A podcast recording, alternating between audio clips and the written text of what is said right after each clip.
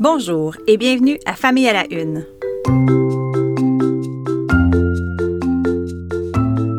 Ici Maude Goyer. Je vous présente en cinq minutes des enjeux liés à l'actualité qui touche la famille, la parentalité et les enfants. Bonne écoute!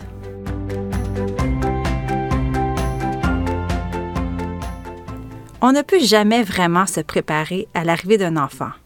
Je me souviens que plusieurs proches m'avaient prévenu avant l'accouchement Tu vas voir, ta vie va changer. Et c'est vrai, dès qu'ils sont nés, tout a basculé. Ils sont devenus ma priorité. J'essaie de les élever du mieux que je peux et ce sans mode d'emploi, comme tous les parents du monde. J'y vais par instinct, essai, erreur, intuition, expérience, guidé par mes valeurs et mes humeurs. C'est organique tout ça. J'ai toujours pensé que tout ça faisait en sorte que j'influençais mes enfants. Positivement, surtout, j'espère. Mais je n'ai jamais songé à l'inverse. Or, une vaste étude du Centre américain pour les informations biotechnologiques, rapportée sur le site Slate, le confirme, les enfants ont une plus grande influence sur leurs parents que vice-versa. Les chercheurs ont analysé le comportement de 1000 parents et enfants à l'âge de 8 ans, puis 5 ans plus tard.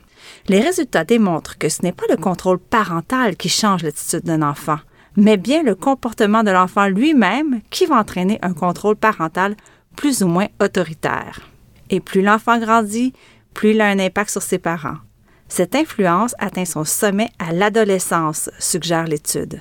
Ce phénomène s'appelle la parentalité bidirectionnelle.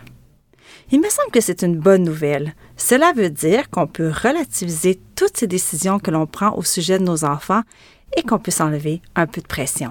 Car après tout, ces décisions que l'on croit les nôtres sont un peu aussi les leurs. Comment va votre conciliation famille-travail? Trouvez-vous que la pandémie a facilité les choses ou les a compliquées? Au plus fort de la crise sanitaire, près de 40% de la population active du Québec était en télétravail, en tout ou en partie. Les entreprises ont dû s'ajuster et vite. C'est là-dessus que s'est penché le Réseau pour un Québec famille à travers un sondage dont les résultats viennent d'être révélés. 48% des entreprises sondées ont dit qu'elles avaient adapté leurs mesures de conciliation famille-travail. Parmi celles-ci, on retrouve la mise en place de plus de télétravail, l'ajustement des horaires, une plus grande flexibilité et l'ajout de journées de congé ou de maladie.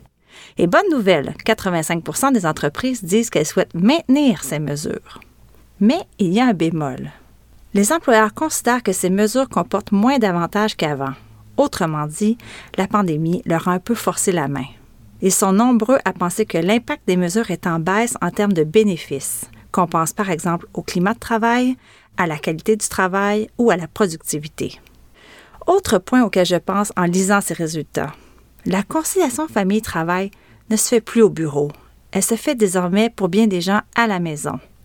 Le prochain défi pour les employeurs et pour les parents sera donc de déterminer comment les mesures de conciliation peuvent être meilleures sous leur propre toit. Parce qu'on va se le dire, la conciliation est peut-être facilitée plus que jamais par les employeurs, mais elle n'a jamais été aussi complexe.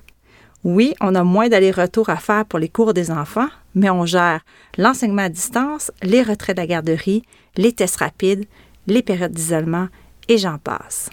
Alors, plus facile de concilier? Ouais, pas certaine.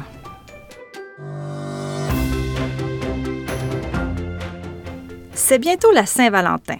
Si vous souhaitez la souligner en famille, je vous propose un petit jeu de gratitude et d'introspection que j'ai fait à la maison l'an passé. Rien de bien compliqué. J'ai écrit une vingtaine de questions sur des bouts de papier et je les ai placées dans un pot maçon. Les questions sont toutes simples. Qu'est-ce que tu apprécies de ta famille, de ta routine, ce que tu aimes de ta maison, de ta chambre, de ton quartier, ce que tu préfères chez toi, chez tes amis, ou encore qu'aimes-tu le plus manger, toucher ou entendre. À tour de rôle, un membre de la famille pige et tout le monde est invité à répondre, soit par écrit ou à voix haute.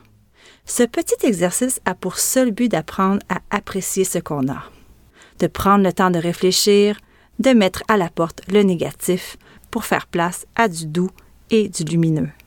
Car il y en a toujours. Là-dessus, je vous souhaite une très joyeuse Saint-Valentin. Merci d'avoir été là et à bientôt.